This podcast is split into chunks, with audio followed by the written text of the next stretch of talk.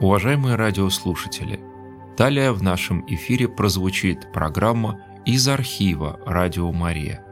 Обращаем ваше внимание, что даже если вы услышите в этой программе объявление о телефоне прямого эфира, звонить нужно по телефону редакции 438 1192 438 1192.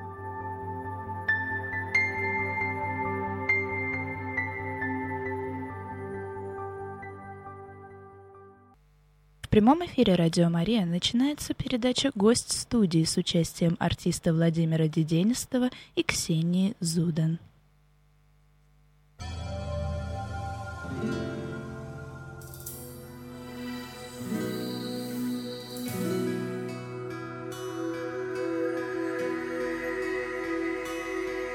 Отвори мне, страж заоблачный, голубые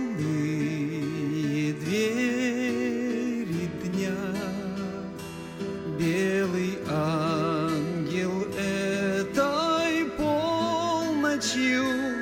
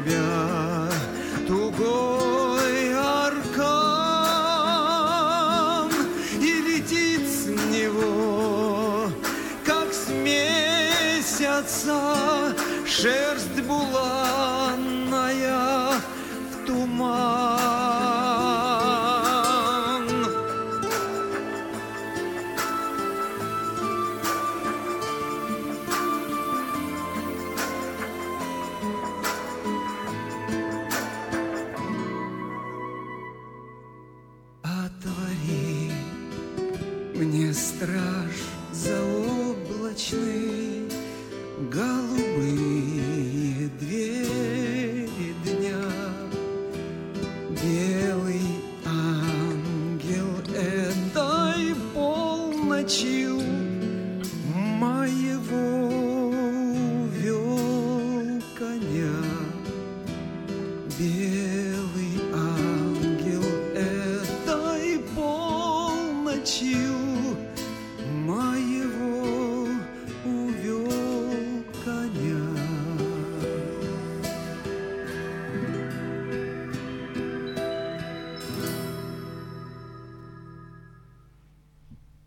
Здравствуйте, уважаемые радиослушатели. В эфире программа «Гости студии». Я Алексей Пирогов. С радостью приветствую на нашей радиостанции заслуженного артиста Российской Федерации Владимира Дединистова. Здравствуйте, Владимир. Здравствуйте. И также сегодня с нами будет в этой беседе участвовать сценарист, руководитель объединения «Белые росы», артист Ксения Зудин. Здравствуйте, Ксения. Здравствуйте. Замечательная песня в исполнении Владимира сегодня звучала в нашем эфире. «Отвори мне, страж заоблачный», стихи Сергея Есенина. И эти строки невольно касаются сердец русских людей. Слова весьма проникновенные, лиричные и наверное, не хватит моих человеческих эмоций, чтобы выразить те ощущения, которые рождаются от лирики Сергея Есенина и от его от слов, от его стихов в сердце любого россиянина. Удивительно, что столько программ, посвященных Сергею Есенину, творческих программ, и концертных, и различных исполнителей исполняют Есенина, но все же эти стихи, эти слова, они продолжают наши души будоражить и утешать, и вдохновлять, и актуальность творчества, поэзии Есенина, по-моему, сегодня очевидна. И я с большой радостью взял в руки сейчас афишу, которая, вот, к сожалению, вам не видна, уважаемые слушатели, «Сны о Есенине», литературно-музыкальный спектакль в главных ролях заслуженный артист Российской Федерации Владимир Дединистов и Ксения Зудан. И, конечно, первый вопрос о идее этого спектакля. Вы ведь автор сценария, Ксения, и как появилась эта идея, на чем она основана? Мы давно уже занимаемся циклом спектаклей о судьбах поэтов Серебряного века. Первый наш премьерный спектакль был два года назад «Жизнь Марины Цветаевой», затем год назад в музее Александра Блока «Жизнь Александра Блока». Интересная э, такая была концепция «Блок и мать Мария». Скопцова, э, которая была в юности поэтессы Кузьминой Караваевой, они общались, а затем совершенно разошлись, но мы в спектакле сделали ее вот как таким светильником для него на всю жизнь. И потом, вполне логично, естественно, мы пришли к тому, что нужно делать и о других поэтах. Вот сейчас будет премьера Есенина, в следующем году мы надеемся выпустить спектакль о Гумилеве, может быть, немножко в другом формате, но очень хотелось бы. А как не сделать о Есенине? Да, может быть, в этом году нет юбилейных дат его и так далее, но э, как может, да, русский режиссер, русский исполнитель не сделать что-то о Есенине?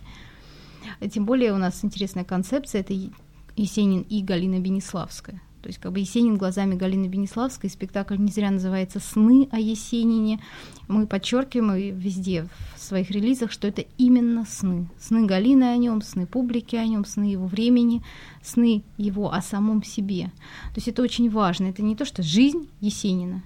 Это такие вот, как сказать, ну да, какие-то, может быть, в каких-то даже местах отрывочные сны. Вот Персия, вот ну, персидские мотивы, а, вот кабаки, вот совсем что-то другое, вот Англитер.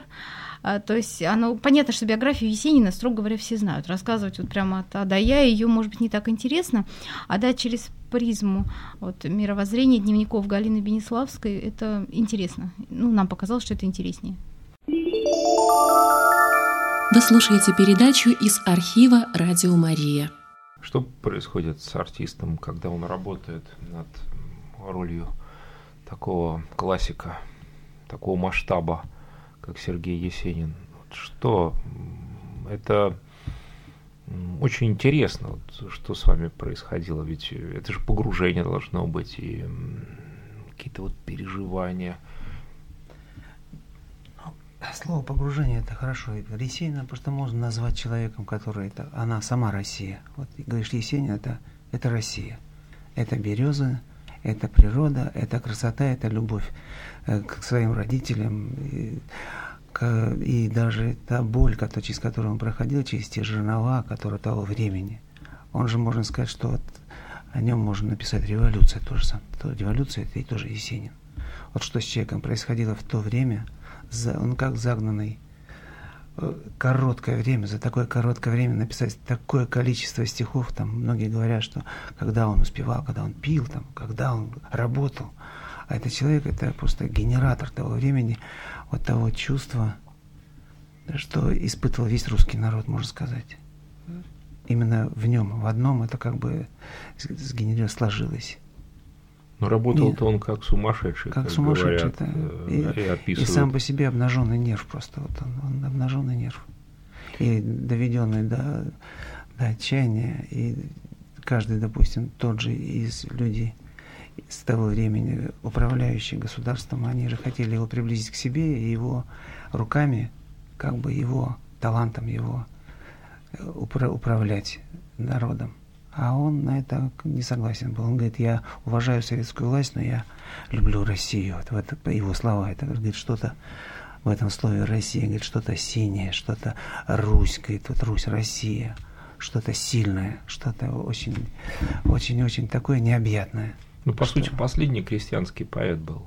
Ну, Уже такой вот старой России, ну, который да. пытался как-то с этой властью вместе найти баланс, но, видимо, не получилось. Не До получилось. сих пор же, да, неизвестно, почему погиб Есенин, столько версий. Ну, версий очень много, действительно. После этого можно говорить что угодно. Вот. А на самом-то деле, конечно, просто в наше время, интересно, рождаются такие люди. Вот сейчас, может быть, подошло время, что должен родиться такой человек. Ой, это интересно. Вот родиться сейчас вдруг. Потому что сейчас появились... э, Вот у нас в нашей, в нашей творческой деятельности мы встретились с таким человеком, но он, к сожалению, тоже ушел.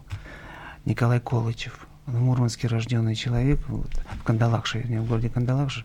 Но это вот, если кто интересуется поэзией, просто загляните, Николай Колычев. А Цар- Тальков? Царство небесное ему, оно... Но я просто сейчас очень близко к Колычеву. Ну, Мы познакомились близко очень. Мгм. Его так и называют, Северный Есенин. Он действительно Его просто как-то так народ немножко- даже называет. Ну, человек, прошедший тоже горячие точки и про, про- через эту жизнь, как говорят по-русски, хлебнул так достаточно для того, чтобы, наверное, как он говорит, что надо пострадать, чтобы понять. У нас, к сожалению, по-моему, в деревне больше нету. То, что было в детстве Есенина, да, это понятно, эти воспоминания, сейчас нет той деревни. У нас, к сожалению, все настолько глобализировалось. Так он и предсказывал, это и в стихах предсказывал, что это произошло. Этот, этот же ребенок, куда ж ты, так сказать, несешься? Куда ж ты глупый? Да. А Это сейчас, даже когда в деревню приезжаешь, я вот на родине, когда в Карелию приезжаю, действительно. Но сейчас хоть что-то меняется, что-то. Но тогда это было лет, наверное, 20 назад. Это невозможно было смотреть. Потому что люди ну, спивались. Получается, просто, просто спивались. Там нечего делать. Там закрывались леспромхозы, им некуда деваться, молодежи особенно. И они, конечно, ну, за стакан берутся и, и понеслось. Тогда вопрос, что воспевать? Или как это? Не, ну, рождаются? Как такие стихи вот сейчас могут родиться? Ну, я уж слишком, наверное, глубокий вопрос поднимаю. Мне кажется, что вот Есенин как раз мог быть еще в дореволюционной России, а потом войти вот в эту Россию новую, советскую. Но сложиться э, с ней, вот, как крестьянский поэт, невозможно, потому что именно в советское время началось уничтожение деревни, страшнейшее. Да, там не только, да, там понятно, что уничтожение все. Интеллигенции. Я тоже много думала о том, что это счастье, что Есенин не дожил до 30-х, до 40-х Мгм. годов. Очень сложно его представить. То есть он жил все-таки в то время, когда еще можно было что-то говорить, Да. да, можно было вспоминать, а было вот у бабушки и дедушки вот так. Как бы он потом не открещился, ну, впоследствии он старался сделать себя городским поэтом, да, сбросить себя вот это вот все, что было наносное в юности, когда он выходил в русской рубахе, там, ну, понятно, что это все было чуть-чуть театрально, и потом он старался отделиться, уйти, что называется, этой деревни, но на самом деле все равно оно в нем есть, и даже там какая-нибудь Анна Снегина об этом говорит, о той деревне, которую описывал уже гораздо позже Бунин, да, например, то есть дореволюционная деревня, и представить, что Есенин вот с этими представлениями живет, а, скажем, в сталинское время, невозможно, Невозможно. мне кажется, абсолютно. То есть всему свое время. 20-е годы все-таки шумные. 20-е это как-то еще вот более-менее.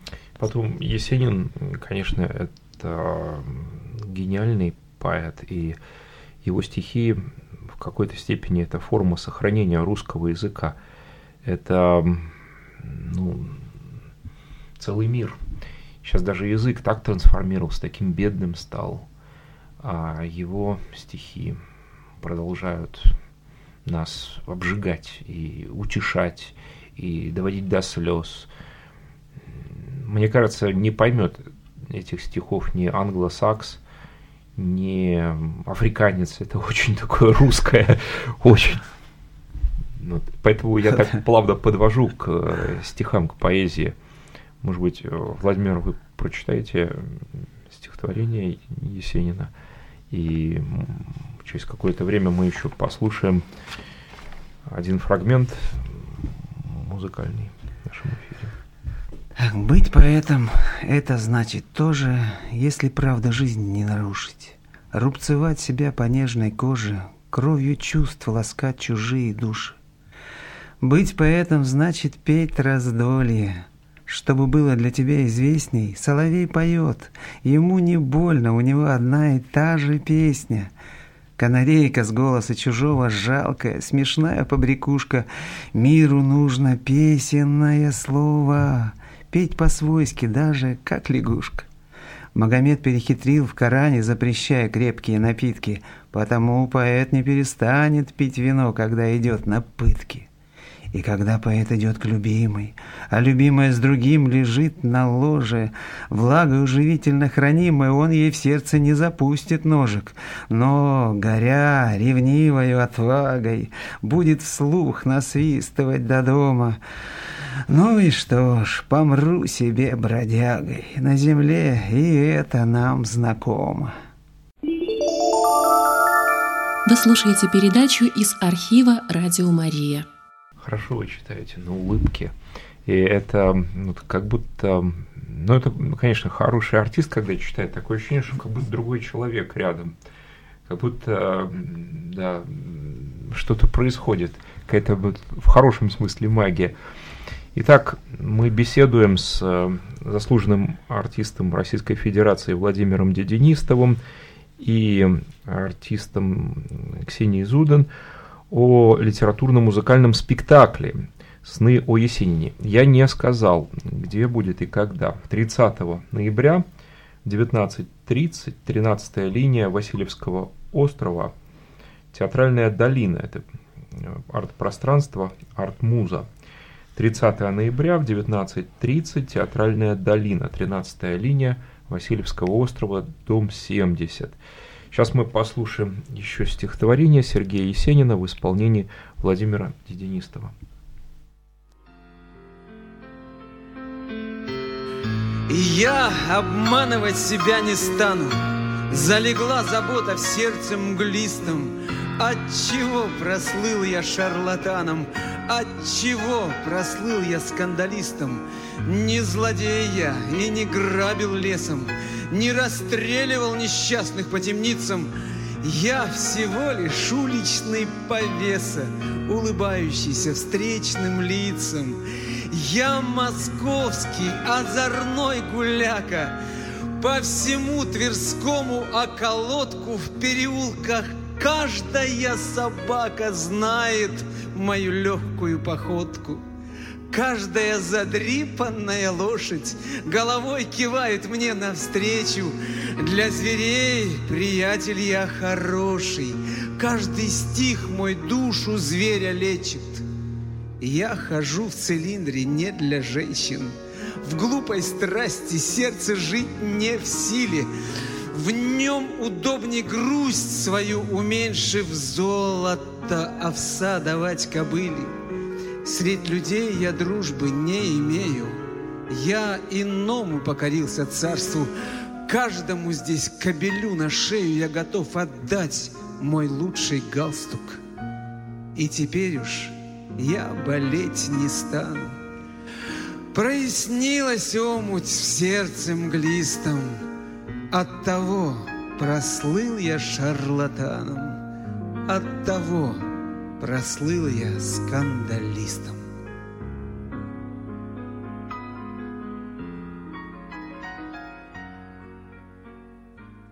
И мы беседуем с заслуженным артистом Российской Федерации Владимиром Дединистовым и артистом Ксенией Зудан о спектакле «Сны о Есенине». Я напомню, что 30 ноября в 19.30, 13 линия Васильевского острова, 70, арт-пространство «Театральная долина», пространство называется да, «Арт-муза», 13 линия Васильевского острова, дом 70. Будет этот спектакль, и думаю, нашим радиослушателям это весьма интересно. Ну, вопросов нет, поэтому у меня следующий вопрос. Я хотел спросить о вашей героине, Ксения. Что работа над этой ролью? Конечно, вопрос такой тривиальный, но вот вы изучили да, этого человека, его жизнь. Рядом с гением, наверное, только очень несчастный человек может быть. Очень несчастный. Потому что это как комета, которая пролетает мимо, и мы лишь наблюдатели, и... а потом всю жизнь вспоминаем. Ведь она оставила воспоминания, и что вот скажете? Вы знаете, вообще Галей Бениславской как таковой я заинтересовалась очень давно, больше 10 лет назад. Даже я тогда еще писала художественную прозу. Э, и о ней тоже в том числе. Она меня поразила вот именно тем, о чем вы сказали, жизнь рядом с гением. А когда я стала заниматься ей уже в таком более взрослом возрасте и серьезно, я поняла, что вот этот миф о ней мне хотелось бы развеять, как, а, как она сама пишет, вот э, как верная собака положила бы голову и ждала хозяина. Вот на самом деле это как бы немножко мифологизировано. Угу. Мне хотелось бы говорить о Гале как об очень сильной натуре, очень умеющей за себя постоять и этого самого гения по-настоящему защищать от всего. Послушаем звонок. Говорите, пожалуйста. А, добрый день, меня зовут Владимир. А вот с вашей точки зрения, можно простить вот эту алкогольную страсть Сергею Есеину, Владимиру Высоцкому, или, как утверждают некоторые, не пили бы, больше сотворили бы чего-то. У меня складывается впечатление наоборот, нужно в полной мере простить, и благодаря тому, как это не парадоксально, что злоупотребляли алкоголем, вот такое великолепное творчество. Спасибо. Ну, вы сможете ответить, Владимир, может быть? Так а человек сам ответил, вопрос. потому что простить, конечно, простить. Это каждый человек, и с каждым может случиться. Ну, а, а такой, как тут слово гений сказано, слово, потому что через века это все проходит. И о чем я вот до этого говорил, что ну, гения не, его не остановить. Он, он все равно скажет, самое главное. По своим и он сказал, да. И он сказал, и это Конечно, выпивка, она, люди сами себе, так сказать, имеют ключи открыть, закрыть себя. Могут пить, могут не пить. Но это болезнь. Это можно назвать болезнью выпивка. Но он осознавал Просто... ведь, это очень ясно. И... Осознавал, но за этим было не закрыться, конечно. Но, но талант его не, выпивкой не закрыть все равно. Это, не, это бесполезно. Вы слушаете передачу из архива «Радио Мария». Да, трагичная такая ситуация со всем этим, с его лечением и алкоголизмом. Но почему-то вот русского поэта часто это постигает. В 20 веке и в 19 такие, и даже в 21 болезнь такая поэтическая, к сожалению, если так можно выразиться. Ну, простить, не простить. Мы же ведь оцениваем творчество, да, если мы говорили бы о нем как о святом, это было бы странно, о Есенине. Но мы говорим просто как о поэте и человеке творческом, о его трудах. Мне кажется, это вообще нельзя разорвать. То есть угу. он был таким, каким был. И говорить о том, каким бы он ни был, если бы он, например, не пил или там еще что-то не делал, ну как, во-первых, он был очень молодым человеком. Все вот это любят забывать, да, и требовать от, от поэта, многие поэты умирают молодыми, каких-то очень зрелых чувств и размышлений. Ему было 30 лет, когда он умер. То есть, ну, что мы можем сказать о своих, да, вот, первых 30 годах жизни? Из них творческих-то активных получается 10 от силы. И, естественно, человек молодой живет всем и всеми страстями тоже. Ну, мне так кажется, может быть, у Владимира другое мнение, а, но это очень важно понимать и все время держать это в голове. Это очень молодой человек и в своих политических каких-то убеждениях, и в своей личной жизни. А, как гений, как поэт, он может быть надмирным, всемирным, всезнающим, всепонимающим. Да, даже когда он пишет я, это же не значит, что обязательно я. Это же вообще такое свойство гения, да, говорить я. Но а личность остается вот такой, какой она была. 30-летний от силы это предел. А напомните историю вашей героини. Она ведь была, по-моему, репрессирована, если я не ошибаюсь, нет? Нет, Галя... Или это жена, да? Да, это mm-hmm. было с другой женщиной. Была репрессирована, э, во-первых, Зинаида Райх. Ну, как не она была репрессирована, а ее следующий супруг Мирхольд. Зинаиду Райх нашли просто убитой. Вообще жизни людей, связанных с Есениным, очень трагически заканчивались. А Галя Бениславская, она погибла, она застрелилась на могиле Есенина через год. Она, как я говорила, была сильной личностью, хотя самоубийство считают признаком слабости, но она была необыкновенно организованной. У нее в роду были нехорошие как бы, проблемы с психикой у матери, а, поэтому она была такой, знаете, как бывают люди, ну, немножко слишком, может быть, сдержанной. И год после гибели Есенина она четко готовила все его архивы, свои архивы, приводила в порядок. Она приняла это решение очень взвешенно. Она пришла на кладбище, на его могилу застрелилась. У нее было несколько осечек, и она все равно застрелилась. Казалось бы, ее отводил Бог от этого, и все-таки она вот переш... что такое для женщины, я не представляю себе перешагнуть через себя так, через свой инстинкт да. просто. Все-таки еще из пистолета, это, конечно, характер сильный, прямо скажем. Сильный. Потому она что... не была слабой это не в воду бросится. Но я не, здесь не хочу ничего сказать, но да. У нас телефонный звонок, говорите, пожалуйста. Приветствую вас, любовью Господа. Да, говорите, пожалуйста. Это сестра Валентина, Алексея и ваших дорогих гостей, Владимира и Ксению. Слава Господу за то, что у нас Бог дар, вот, на, раз, на нашей русской земле столько очень э, чудных поэтов. Я вот очень люблю Есенина, и вот много стихов, ну и наизусть знаю. И вот Есенин, он любил Господа. И когда вот, отошел от него этой греховной жизни, его закрутила жизнь, и, и пришла печаль. Не жалею, не зову, не плачу. Все пройдет, как белых яблок ты. Увиданием золота охваченный, я не буду больше молодым. Он очень нежно любил маму. И вот он пишет письмо. Ты жива, моя еще старушка, жив и я, привет тебе, привет. Вот это нежная любовь, которая пронизывает все его сердце. А это жить греховное, конечно, человек попадает в водоворот, это, но он великий поэт. Слава тебе, Господи, вот у меня книжечка есть, не одна даже, и сам, ну, как с молодой, с юности я вот э, его люблю очень. И многие, э, э, Бог дал э, нам Пушкина, дал Лермонтова. Это такая радость слушать стихи. Спасибо за то, что вы будете спектакль ставить. Спасибо за песню, которая звучала. Спасибо за Владимира и Ксению, за то, что они несут народ это, этих дивных, простых русских поэтов. А потом ну, просто вот настолько Бог никогда не судит человека. Он видит его сердце, и вот в его стихах любовь. Любовь к природе, любовь к маме, к людям, к родине. Это такое чудо. Я очень уважаю его. Слава этому Богу, Богу Царство Небесное, светлая память. Спасибо вам большое за то, что вы любите и несете мир, людям несете доброе, чистое, святое поэзию нашу русскую.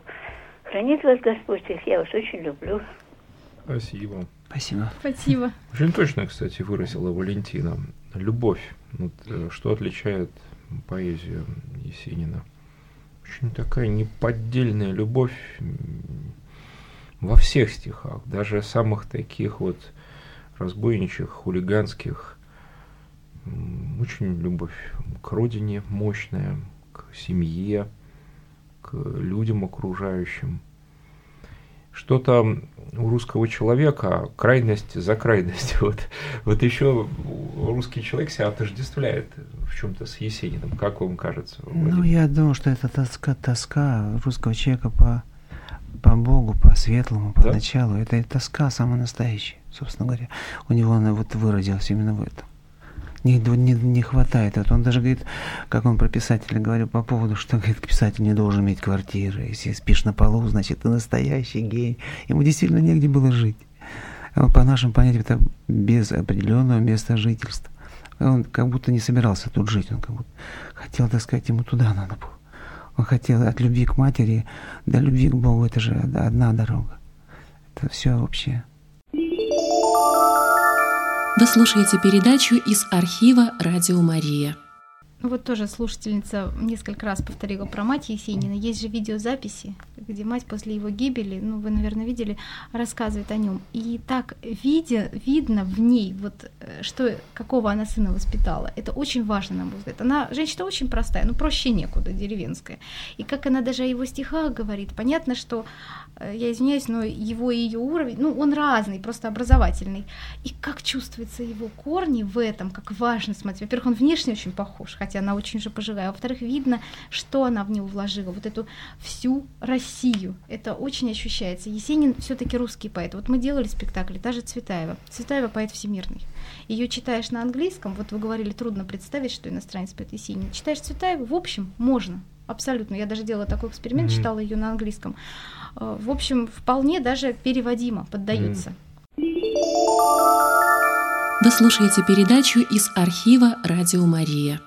Блок, не знаю, блок философский. А Есенин, он, мне кажется, из тех гениев, которые понятны каждому. Это как музыка Баха, как не знаю, даже как Пушкин, да, то есть тут не нужно вот какого-то, если заниматься творчеством, не знаю, Андрея Белого или Константина Бальмонта, там надо будет как-то напрягаться, узнавать их атмосферу, среду, жизнь, что-то еще. Это элитарные поэты. Есенин и элитарный, и доступный всем. Это очень важно. На, насчет доступности, кстати, хочу поддержать эту мысль вашу, Ксения. В каждом доме был в Петербурге, как минимум в Петербурге, может быть, везде в России, этот портрет Есенина, который у вас на постере, на афише – я помню у нас в доме этот портрет, почему он висел. И как-то вот все мое детство прошло под этим портретом. Да, я помню, это одно из моих воспоминаний. Первое, кстати, о школе в школе в обязательно школе. был такой портрет Есенина. Школе, Неважно собой. в каком классе, русский это литература да. или другой, там обязательно есть такой Есенин. Мне кажется, сложно найти человека, который вот, ну, вообще ничего не знал бы о нем. Это, правда, накладывает дополнительную ответственность за спектакль, потому что не хочется говорить какие-то прописные истины, а хочется показать какой-то взгляд, да, хочется донести. Мы очень много классической музыки используем, у нас звучит замечательно, ну, как как фон, да, стихи читаются. Вот э, мы слушали сейчас эпизод, обязательно используем Рахманинова, э, Калинникова, чудесного композитора. Мы используем реквием Моцарта.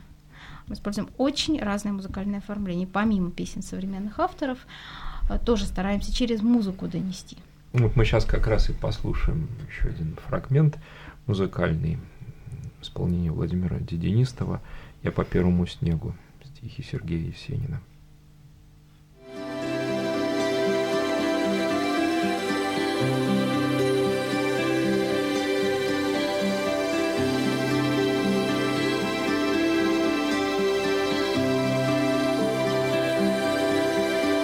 Я по первому снегу бреду, В сердце ландыши вспыхнувших сил, Вечер синею свечкой звезду Над дорогой моей засветил. Знаю, то свет или мрак, В чаще ветер поет или петух, Может, вместо зимы на лугах сели на луг. Хороша ее зимняя гладь, греет кровь мою легкий мороз. Так и хочется к сердцу прижать груди берез. О, лесная дремучая будь, о, веселье снежных нив, так и хочется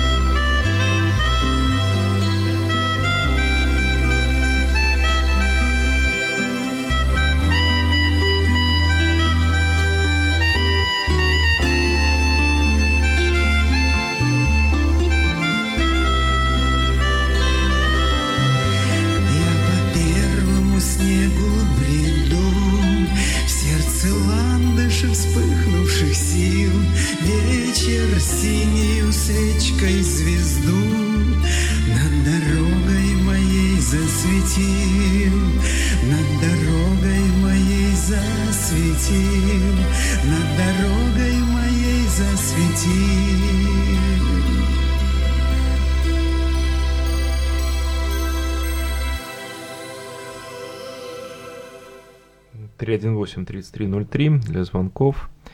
Напомню, что мы беседуем в рамках программы «Гости студии» о литературно-музыкальном спектакле «Сны о Есенине». Сегодня исполнитель главной роли Владимир Дединистов, заслуженный артист Российской Федерации, гость радио Мария и артистка Ксения Зуден. Ксения также автор сценария и руководитель объединения «Белые русы». А сам спектакль 30 ноября в 19.30, Театральная долина, 13 линия, Васильевский остров, дом 70.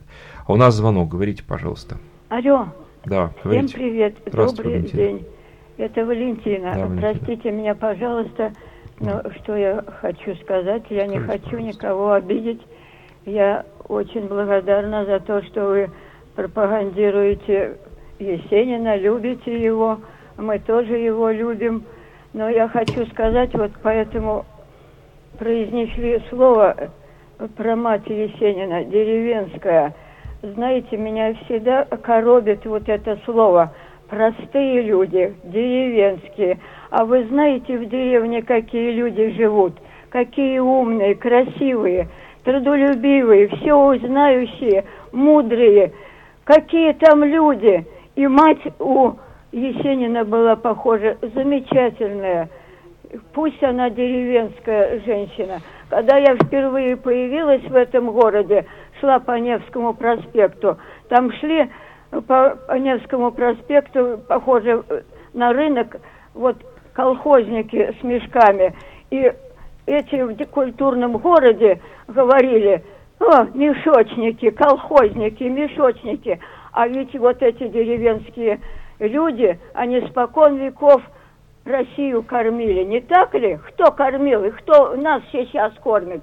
Деревенские люди, поэтому Понятно. надо их любить и уважать. Ну, нас сейчас Турция кормит, простите, уже деревни практически нет. Но это я так реплику скажу. Да это не в уничижительном смысле. Наоборот, как да. раз таки наоборот, что корни это, такого вы, великого вы правильно, поэта. правильно все сказали. Да, да так, с уважением именно таким. в русской Спасибо деревне. Вам. Да, корни-то в русской деревне, в простом укладе. И ну, я буквально два дня назад э, читал описание кто жил в доме, да, одном петербургском, там очень все четко расписано было. 12 комнат для интеллигентных людей, то есть считается, что это вот люди какие-то с образованием городские. 12 комнат там, да, для простых людей. Ну, простые, понятно, это кто вот из деревни приехал, поэтому очень все, ну, понятно для человека, который... Нет, это не в уничижительном смысле, просто так вот было. Существовало разделение четкое до революции. Вы слушаете передачу из архива «Радио Мария». Нормально. У нас еще звонок. Говорите, пожалуйста. Мир вам, Божьей помощи. Так, говорите, пожалуйста. Володя милый и Ксенечка. Ксенечка, я вас не знаю, а Володю-то я знаю хорошо потому что я общалась с рок-оперой, с ребятами, Царство Небесное, ну, с Кашаповым, со Ступаченко. Да, Царство э, Небесное. Скажите, Володенька, а вы поете еще в этом в рок-опере? Да, пою. Слава Богу. Спасибо за ваше творчество. Спасибо. Вот всех даже ребят наших всех вспомнила. С Богданом Вечеровским до сих пор общаемся. Храни Господь. Спасибо за хорошую программу, за ваш светлейший голос. И пускай Господь продолжает работать в, это, в этом направлении. Благодарю вас, благодарю наше радио. Вот прям вот вот в конце передачи, ну, не могла, думаю, звонить, не звонить. Ну, слушай, Володя, я когда вас увидела первый раз, мне еще это рок-оперцы спрашивают, а что ты плачешь? Я говорю, ну как где Денис-то в суперзвезду? Я говорю, после Асадулина, я говорю, он меня... Они говорят, ну ладно, плакать-то перестань, ну такой талантливый мальчик к нам папа пришел. Храни Господь вас. Спасибо. Всех вас Божьей помощи. На самом деле у нас есть еще программы с Владимиром. Ну вот сегодня конкретно посвящена этому спектаклю, а у нас есть еще программа в архиве как минимум одна или две. Э, ну, мы их поставим, как раз вы меня на мысль навели, что их нужно поставить из архива, как раз с участием Владимира. Так, мне показывают, что еще звоночек. Говорите, пожалуйста. Э, э, еще раз приветствую вас, любовью Господа. Я хочу сказать, что вот я услышала, как Валя говорила.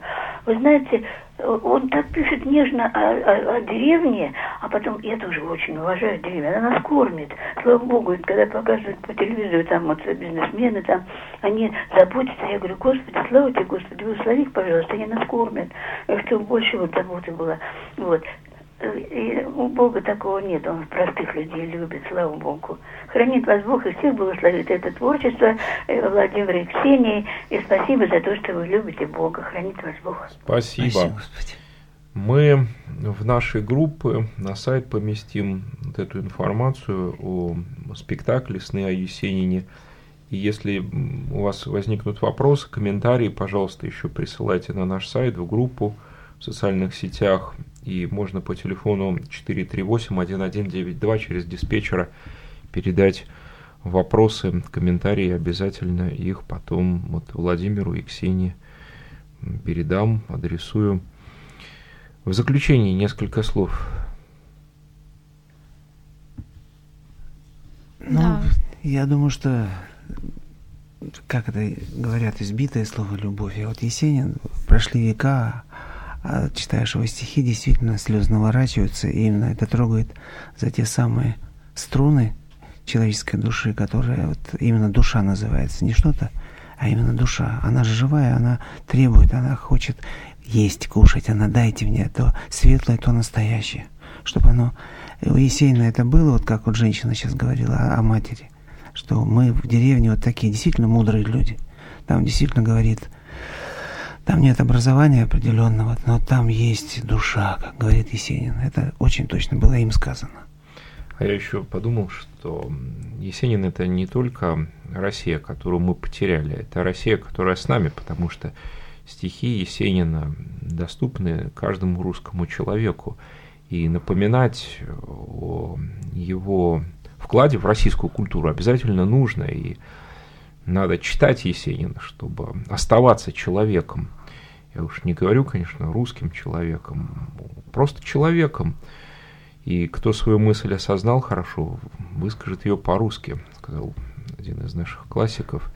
И это относится к Есенину и к каждому культурному человеку, россиянину. Я бы тоже хотела добавить, что мы много говорим о Есенине и России, но Есенин много ездил, Есенин повидал мир, который ему не понравился, но он все-таки его повидал. И Есенин намного больше, чем любой стереотип о нем. Стереотип ли пьяницы или стереотип гения, который ничего кроме стихов не видел, или стереотип там а, человека, у которого не один брак, скажем так, а очень много разных э, романов, связей и законных браков. И он сам по себе, как это не банально прозвучит, гораздо больше.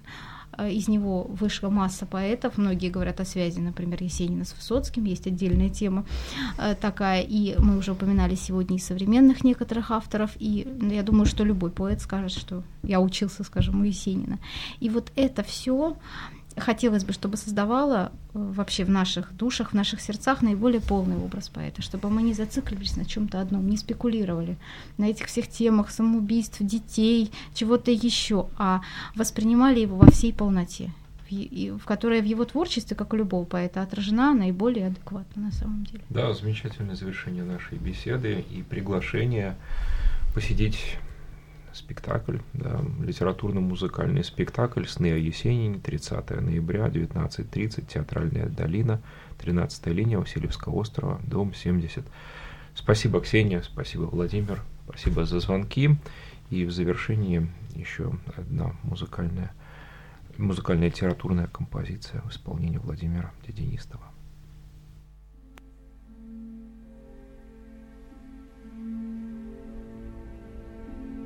Жизнь — обман с чарующей тоскою. Оттого так и сильна она, Что своею грубой рукою Роковые пишет письмена. Я всегда, когда глаза закрою, Говорю, лишь сердце потревожь, Жизнь — обман, но и она порою украшает радостями ложь. Обратись лицом к седому небу, По луне гадая о судьбе. Успокойся, смертный, и не требуй правды той, что не нужна тебе. Хорошо в черемуховой вьюге думать так, что это жизнь стезя.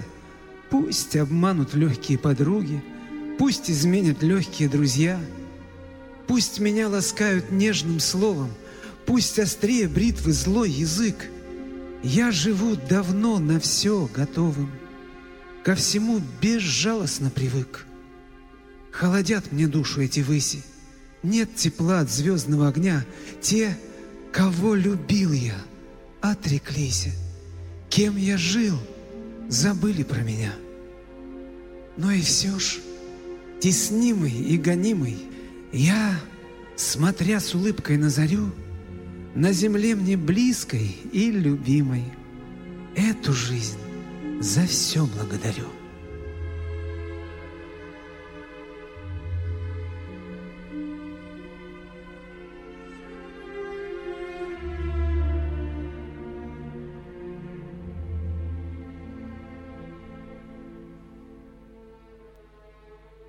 Вы слушали передачу «Гость студии», которую провел Алексей Пирогов. В гостях были артист Владимир Деденистов и Ксения Зудан.